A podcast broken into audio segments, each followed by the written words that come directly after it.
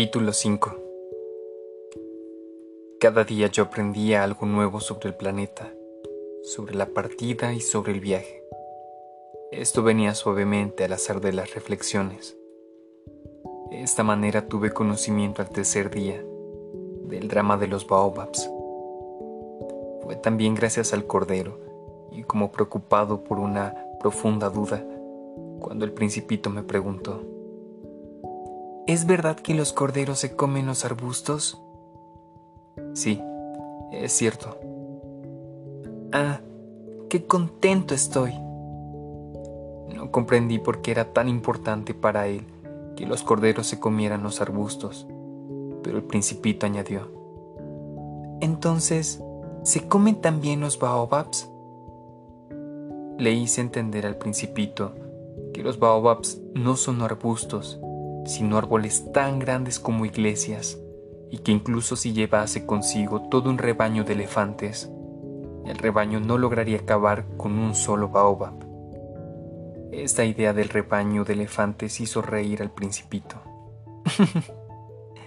Había que poner los elefantes unos sobre otros. Y luego añadió juiciosamente, los baobabs, antes de crecer, son muy pequeñitos es cierto, pero ¿por qué quieres que tus corderos coman baobabs? Me contestó, bueno, vamos. Como si hablara de una evidencia. Me fue necesario un gran esfuerzo de inteligencia para comprender por mí mismo este problema. En efecto, en el planeta del principito había, como en todos los planetas, hierbas buenas y hierbas malas. Por consiguiente, de buenas semillas salían buenas hierbas, y de las semillas malas, hierbas malas. Pero las semillas son invisibles, duermen en el secreto de la tierra, hasta que un buen día una de ellas tiene la fantasía de despertarse. Entonces se alarga extendiendo hacia el sol, primero tímidamente, una encantadora ramita inofensiva, si se trata de una ramita de rábano o de rosal, se le puede dejar que crezca como quiera, pero si se trata de una mala hierba, es preciso arrancarla inmediatamente, en cuanto uno ha sabido reconocerla. En el planeta del principito había semillas terribles, como las semillas del baobab.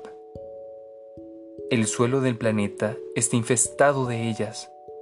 Si un baobab no se arranca a tiempo, no hay manera de desembarazarse de él más tarde. Cubre todo el planeta y lo perfora con sus raíces. Y si el planeta es demasiado pequeño y los baobabs son numerosos, lo suelen estallar. Es cuestión de disciplina, me decía más tarde el principito. Cuando por la mañana uno termina de arreglarse, hay que hacer cuidadosamente la limpieza del planeta. Hay que dedicarse regularmente a arrancar los baobabs cuando se les distingue de los rosales, a los cuales se parecen mucho cuando son pequeñitos. Es un trabajo muy fastidioso pero muy fácil. Y un día me aconsejó que me dedicara a realizar un hermoso dibujo que hiciera comprender a los niños de la Tierra estas ideas.